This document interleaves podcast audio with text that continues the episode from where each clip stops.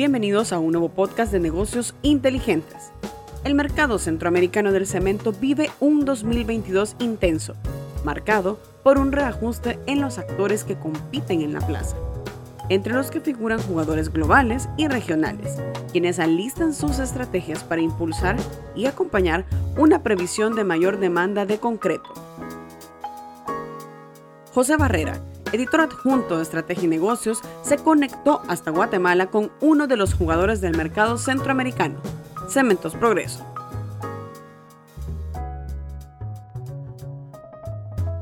En este nuevo episodio de Negocios Inteligentes escucharemos a José Raúl González, CEO de Cementos Progreso, quien dirige a esta empresa centenaria referente en el sector y que desde hace unos años extiende su huella por siete mercados, entre ellos Colombia. Comenzamos.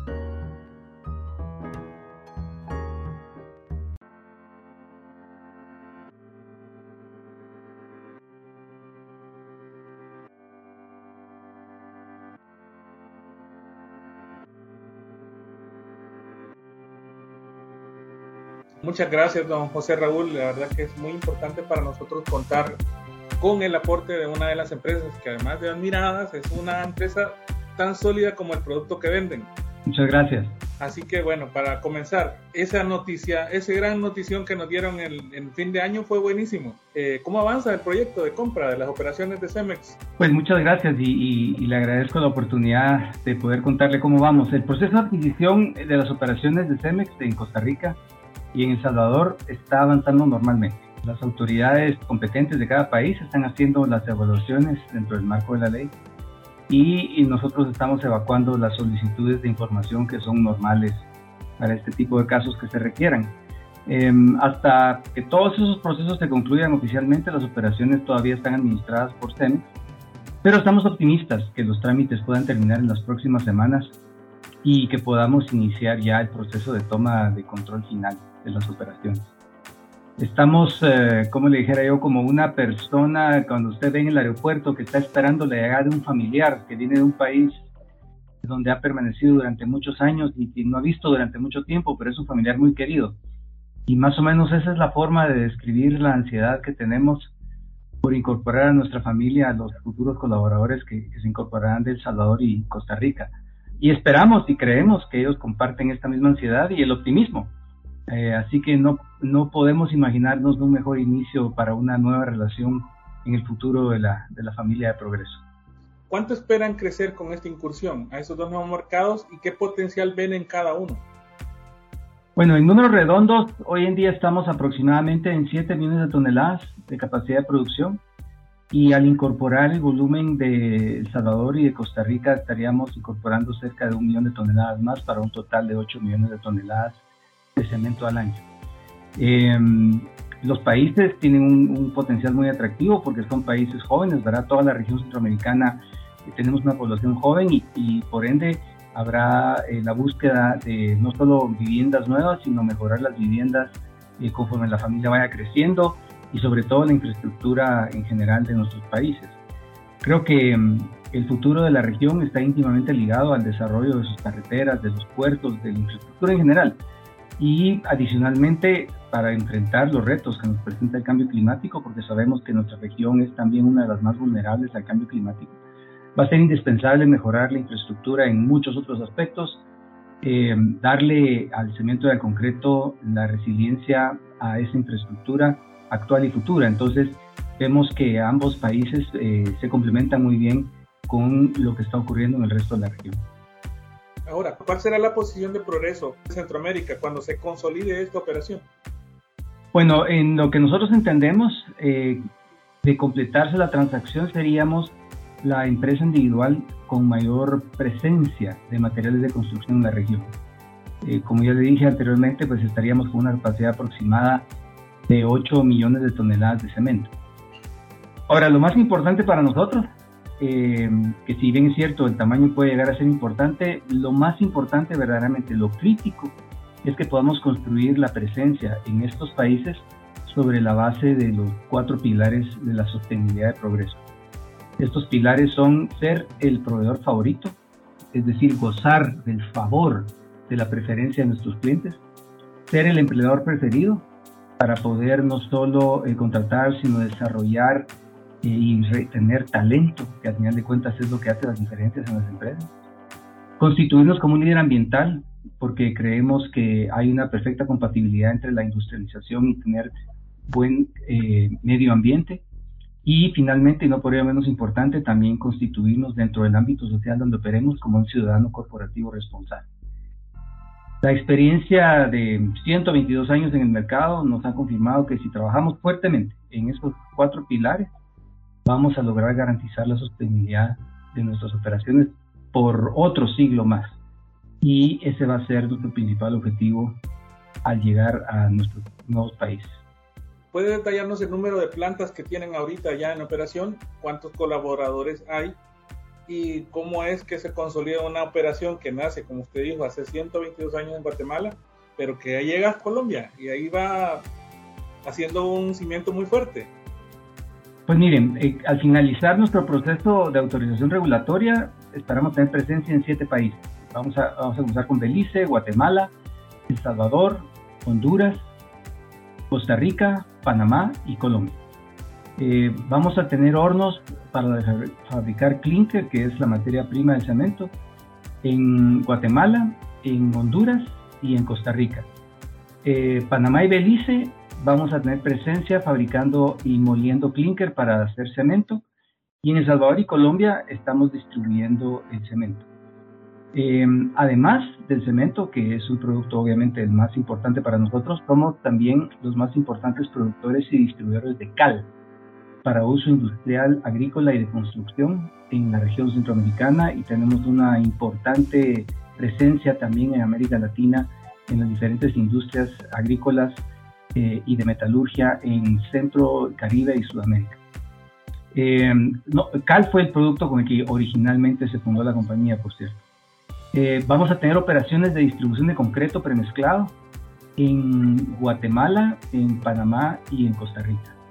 Y eh, también tenemos producción de agregados para la construcción, eh, tanto en Guatemala y ahora en Costa Rica. Y en Guatemala tenemos una importante presencia de cadenas de tienda, de materiales de construcción y mayoreo también de materiales para la construcción. Como complemento a la fabricación de clinker, eh, somos también distribuidores, de, comercializadores más bien de energía eléctrica en Guatemala. Y también tenemos una participación de producción de energía eléctrica en Honduras. Y finalmente, esto no por lo menos importante también, eh, tenemos una fábrica de bolsas de cemento eh, en la cual nos proveemos a nosotros mismos y a otros clientes a lo largo de Centroamérica, eh, Sudamérica y el Caribe. y en Guatemala tenemos una planta de prodosificados para acabados de construcción. Al final de cuentas, sumando todo esto, si Dios quiere, vamos a llegar a ser 5.000 5.000 colaboradores de progreso eh, este año, en toda la región. Y eh, bueno, ¿se puede detallarnos cómo avanza la incursión en Colombia y un poquito más en detalle y de cómo se ha solventado la situación con sus socios en Honduras? Mire, Colombia es un país enorme. Es prácticamente en cuanto a población, otra Centroamérica, mal contados los habitantes y mal contados los sacos de cemento, es, otro, es otra industria. Colombia es otra industria centroamericana en cuanto al tamaño de cemento. Estamos muy contentos con la gestión del equipo que tenemos operando desde hace un año ahí ya. Y también estamos gratamente sorprendidos de la bienvenida que nos ha dado el mercado colombiano y de cómo hemos superado nuestras expectativas. No obstante lo anterior, Colombia sigue siendo para nosotros un mercado tremendamente aspiracional por el tamaño que tiene, al que vamos entendiendo cada vez más y mejor conforme vamos aumentando nuestra presencia. Y es un mercado a la vez muy retador, ¿verdad? porque no solo tiene eh, diferentes proveedores de cemento, eh, sino también porque estamos comenzando pequeños, pero es un mercado que tiene muchos atractivos también. Entonces, eh, así es, así vamos en Colombia. En Honduras hemos llegado a un acuerdo extrajudicial con nuestros socios allá, entonces estamos reiniciando la operación normal de Cementos del Norte, en donde nosotros participamos con una inversión del 48% de propiedad en la empresa. Entonces creo que el año 2022 eh, pues nos ha traído unos enormes retos, pero también hemos podido superar otros que teníamos y que pues los podemos dejar en el pasado. ¿Cómo se cocinó la, la oportunidad de adquirir la operación de Cemex en Costa Rica y El Salvador? Bueno, eh, como tantas otras cosas en la vida, eh, fue cuestión de suerte. Eh, sí, por suerte nosotros entendemos esta dicotomía entre estar preparado y que se presente la oportunidad. Y eso fue lo que pasó en el caso de estas últimas adquisiciones, en donde las estrategias de las empresas cambian, las circunstancias de las empresas cambian y entonces se dan las oportunidades de poder coincidir en entidades que están dispuestas a desinvertir y otras que están dispuestas a invertir. Eh, fue, como le digo, como, como tantas cosas en la vida, una, una situación de suerte, pero la compañía a lo largo de los 122 años ha tenido muchísima suerte. La anécdota que más se me viene a la mente fue con el año 1917. Nuestro fundador estaba a punto de quebrar porque nadie quiere comprar cemento, porque todo el mundo está utilizando eh, la arcilla, o sea, el adobe, como principal material de construcción, que además de ser abundante era muy barato, y de repente un, acto de Dios, un terremoto, eh, derrumba las eh, estructuras que están hechas de adobe y mantiene en pie las estructuras que están hechas de concreto, y a partir de ese momento el negocio cambia de rumbo y no ha dejado de parar. Entonces creo que esta combinación de estar preparado y, y ser capaz de capturar la oportunidad cuando se presenta que yo le llamo suerte, es algo que nos ha acompañado todo el tiempo y ha sido una buena lección en este proceso de crecimiento que hemos tenido. La revista que mejor conoce Centroamérica es Estrategia y Negocios. Lo invitamos a seguirnos en nuestras redes sociales. Estamos como revista Estrategia y Negocios y a visitar nuestra página web www.estrategienegocios.net. Bueno, su llegada a El Salvador ha sido bastante comentada y además era un paso que muchos veían natural por la cercanía de, ambos países. ¿Cómo evalúan el consumo de cemento en esta plaza? ¿Hay espacio para incrementar la demanda per cápita de cemento? Creo que el reto en general en Centroamérica no, más bien las cifras de consumo de cemento son bajas de por sí. ¿Qué puede contarnos al respecto? Sí, es así. Eh, tanto en El Salvador como en el resto de mercados en los que tenemos presencia, creemos que todavía hay mucho espacio para que la industria de materiales de construcción se siga desarrollando. Las condiciones de infraestructura dan para más, las condiciones de vivienda también, eh, los requerimientos de adaptación al cambio climático son como los pilares del crecimiento esperado del consumo per cápita. La industria de la construcción en El Salvador, hecho sea de paso, durante los últimos años siempre ha mantenido una tendencia al crecimiento, ¿verdad? Es un mercado bastante resiliente eh, no necesariamente esa ha sido la tendencia en los otros países donde nosotros hemos visto el comportamiento de la industria de la construcción. Y creemos que este es reflejo de las condiciones anteriores, del apoyo que dan las remesas para que el destino principal de estas sea la mejora en la ampliación o remodelación de vivienda. Entonces estamos también eh, contentos y ansiosos de poder atender a nuestros clientes salvadoreños. En los mercados donde ingresan, ¿con qué productos esperan hacerlo? eh, estarán con todo el portafolio. Pero el cemento va a ser siempre el producto más importante y es un producto que impulsa, eh, como mencioné anteriormente, la eh, demanda provocada por las remesas familiares que nuestros hermanos centroamericanos viviendo en Estados Unidos nos mandan. Hemos visto, por ejemplo, que como consecuencia de la pandemia, las personas se han volcado a invertir en remodelar, ampliar o mejorar sus hogares ya que desafortunadamente han tenido que pasar más tiempo en ellos. Eh, esperamos que esta tendencia continúe, que la gente continúe impulsando el consumo per cápita de cemento a través de invertir más en sus hogares.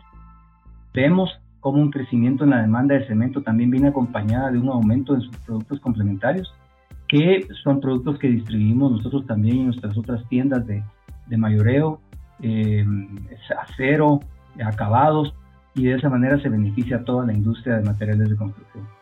Y como participamos en varios segmentos de esta cadena, pues toda la cadena se ve beneficiada. Eh, pero eso es parte del consumo público, eh, privado, pero ahora el consumo público, las inversiones en infraestructura, eh, nosotros estamos convencidos que van a ser la base para el crecimiento del consumo del concreto premezclado, que es donde principalmente se utiliza este producto.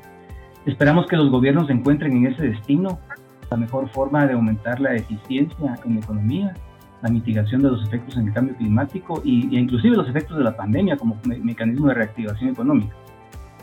A pesar de que entiendo que tengo intereses creados en la industria, ah, yo estoy convencido de que no hay inversión que dé resultados eh, económicos más a corto plazo y más grandes que la inversión en infraestructura pública, porque esto aumenta enormemente la eficiencia de toda la economía. Entonces, por ahí creemos que tenemos una, buena práctica de política pública. Bueno, también ya ustedes ya se han ganado a, pura, puro esfuerzo el mote de Multilatina. Eh, ¿Cuál es el plan de crecimiento que tienen? ¿Cuáles son las metas de 2022? Aportando un poco a lo que acaba de responder. Bueno, ese mote eh, estamos apenas aprendiendo a hacer una multilatina, ¿verdad? Estamos en pañales. Efectivamente hemos crecido, pero el plan de crecimiento no es el fin en sí mismo. En progreso creemos que las utilidades no son el objetivo, sino que son el resultado.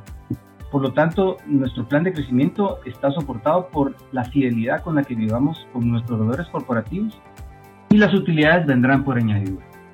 Si vivimos legítimamente nuestra cultura, va a ser posible que todos alcancemos e inclusive superemos nuestras metas en este y en los siguientes años como ha sido la historia de estos años en, la, vida de progreso, viviendo con fidelidad los valores del Código de Valores Ética y Conducta y los comportamientos esperados de nuestra agenda de liderazgo.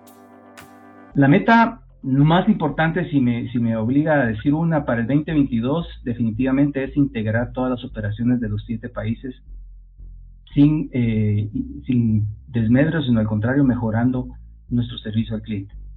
Eh, para ello vinimos trabajando desde hace meses en un proyecto que le hemos denominado Integra, como su nombre lo dice, que nos va a permitir integrar y tener una estructura organizacional ágil, un sistema de información único y sobre todo capitalizar en las economías de escala de una organización mucho más compleja, eh, propia de una multilatina.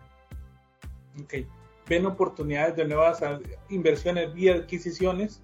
y qué mercados generan interés para la empresa. Entrar a Belice da un poco la pista, o menos uno infiere que podrían dar el salto al Caribe en el corto o mediano plazo. Bueno, los mercados que, que, nos interesan, los mercados en los que nos sentimos cómodos son los relacionados con los materiales y la industria de la construcción. Em, estamos pasando por una coyuntura en la que los gobiernos le apuestan a la inversión en infraestructura. Creemos que hay oportunidades para promover soluciones innovadoras en alianzas público-privadas en el caso específico de Guatemala, promovemos soluciones para vivienda accesible que hemos denominado módulos urbanos de vivienda sostenible, mejor conocidos como MUVIS. Y entonces cada mercado tiene sus peculiaridades que nos van a poder permitir y descubrir e innovar en nuevos productos, servicios y soluciones. Entonces no solo está por la vía de adquisiciones las nuevas oportunidades de inversión. Ahora, obviamente, eh, gracias a un manejo prudente de las finanzas de progreso, eso nos ha permitido tener una estructura de capital cómodamente capitalizada en la que aún hay espacio para el crecimiento inorgánico. Eh, si se llegasen a presentar nuevas oportunidades por la vía de adquisiciones y estas se llegasen a presentar en las valoraciones eh, correctas, porque creo que una parte importantísima de este proceso de expansión ha sido tener una política de disciplina, de saber cómo valorar y cómo poder entonces eh, tener operaciones que creen valor y que no destruyan valor. Ya para ir cerrando, en general, ¿cuál es el consumo de promedio de cemento en cada país? No sé cómo, cuál es la forma más, la forma correcta de medirlo y qué potencial hay para crecer, tomando en cuenta de que, no sé, la construcción dicen anticipa los ciclos de la economía y al menos en El Salvador eh, estamos viendo que hay un renovado interés de la industria que ha puesto sus ojos en el país y creo que no solo en el país, sino que están viéndolo como ustedes de una, manera de escala en Centroamérica. Sí, eh, normalmente en la industria se mide eh, como un consumo per cápita eh, de kilogramos de cemento por habitante. Entonces, Centroamérica más o menos tiene 250 kilogramos de cemento por habitante. Ese es más o menos el consumo per cápita. Para estándares internacionales es un consumo moderado. los países más desarrollados, como por ejemplo, digamos, Estados Unidos, eh, que es el país más desarrollado de referencia que tenemos, es 325 kilogramos por habitante. Y cuando los mercados están creciendo agresivamente, pues pueden ser mercados de 500 kilogramos por habitante, como puede ser un Hong Kong o eh, un Panamá en su oportunidad. con el canal. Em, estamos convencidos de que pues, los niveles actuales se pueden aumentar para poder satisfacer la enorme necesidad de demanda de vivienda e infraestructura que estamos experimentando. Y ese consumo de cemento y concreto es tan relevante para efectos de los países y de su nivel de bienestar que se usa como indicador del desarrollo eh, de y del bienestar de las poblaciones. Miren, la, realidad es que donde uno ve, eh, encuentra concreto. En nuestras casas, en nuestras escuelas, en nuestras universidades, en el trabajo, en las calles por donde circulamos, es un producto totalmente aspiracional que, que cambia significativamente las condiciones y la dignidad de la vida de nuestros conciudadanos. Entonces creemos que es un producto indispensable para promover el bienestar. Eh, nosotros estamos promoviendo activamente con la Federación Interamericana de Cemento eh, que se pongan pisos de cemento en donde ahorita hay pisos de tierra. Eso reduce en un 80% las enfermedades que padecen los niños eh, y además promovemos el uso de estufas ahorradoras de concreto en lugar de tener fuegos abiertos adentro de, las, de los hogares. Todas esas cosas eh, están hechas de concreto. Tenemos un papel importantísimo que jugar en el bienestar de las sociedades y queremos seguir gozando de la preferencia de nuestros clientes y de nuestros consumidores. Ahora, todo eso sin perjuicio de que también al mismo tiempo y conciliando los factores de todos lados, seamos capaces de demostrar nuestras prácticas medioambientales sostenibles y ecológicamente responsables en un clima laboral excelente con salud y seguridad ocupacional. Creemos que de esta manera es como motivamos a nuestros colaboradores a preparar un legado para sus hijos eh, mientras promovemos la vivencia de nuestro propósito trascendente que es construir juntos el país donde queremos vivir. Bueno, esa era mi última pregunta, don José Raúl. Le agradezco mucho el tiempo. No sé si quisiera agregar algo más. Bueno, eh, agradecerles a Estrategia y Negocios y a sus lectores que siempre han estado atentos a nuestras actividades eh, y esperamos eh, poder traer buenas noticias en el futuro, como es lo que en progreso queremos promover, el optimismo, la empresarialidad, la calidad, las buenas noticias un medio ambiente sano y sobre todo un desarrollo económico con dignidad para todos nuestros conciudadanos. De nuevo, muchas gracias y esperamos seguir recibiendo noticias suyas.